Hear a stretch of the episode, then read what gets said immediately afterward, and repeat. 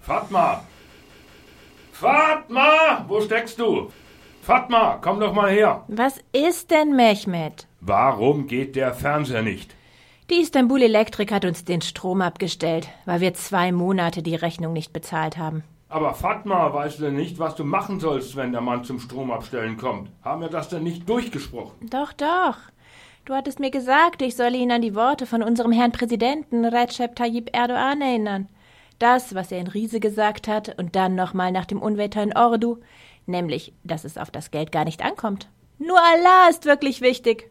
Sie haben Dollar, wir haben unseren Allah. Das hat der Präsident gesagt. Und warum hast du ihm das nicht gesagt? Hab ich doch. Und was hat der Kerl geantwortet? Er bekam leuchtende Augen und sagte, Gott ist groß und Alhamdulillah. Ja, und was war denn dann? Dann hat er den Strom abgestellt und den Kasten wieder versiegelt. Der Kerl, einfach so? Er hat noch gesagt, dass uns im Paradies sicher die Stromrechnung erlassen werden wird.